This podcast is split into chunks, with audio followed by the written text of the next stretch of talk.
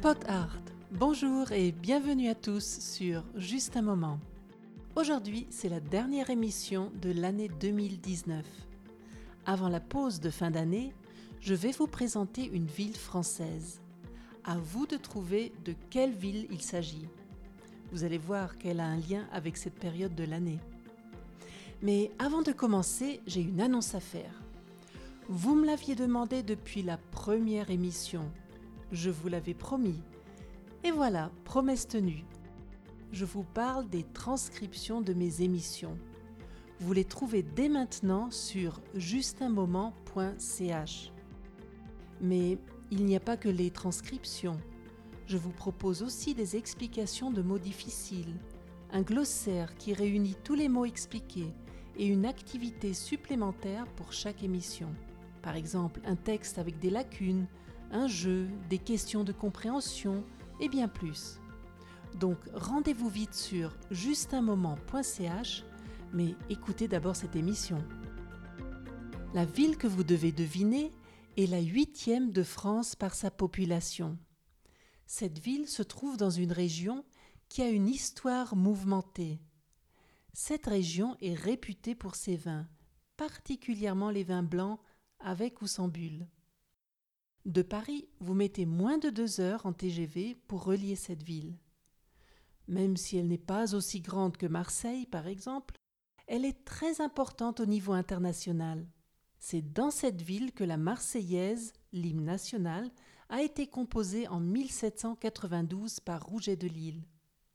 La ville a vu passer d'autres personnalités. Ainsi, l'imprimeur Johannes Gutenberg y a vécu au XVe siècle. Albert Schweitzer a également habité dans cette ville. Et Antoine de Saint-Exupéry y a fait son service militaire.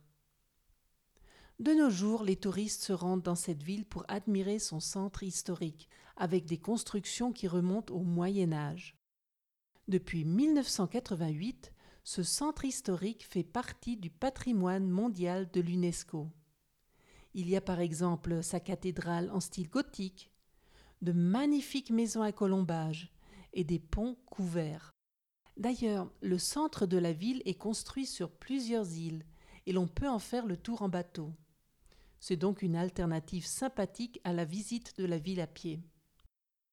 Finalement, la ville accueille en ce moment un marché de Noël qui est l'un des plus anciens d'Europe, et la ville s'est donné le nom de capitale de Noël.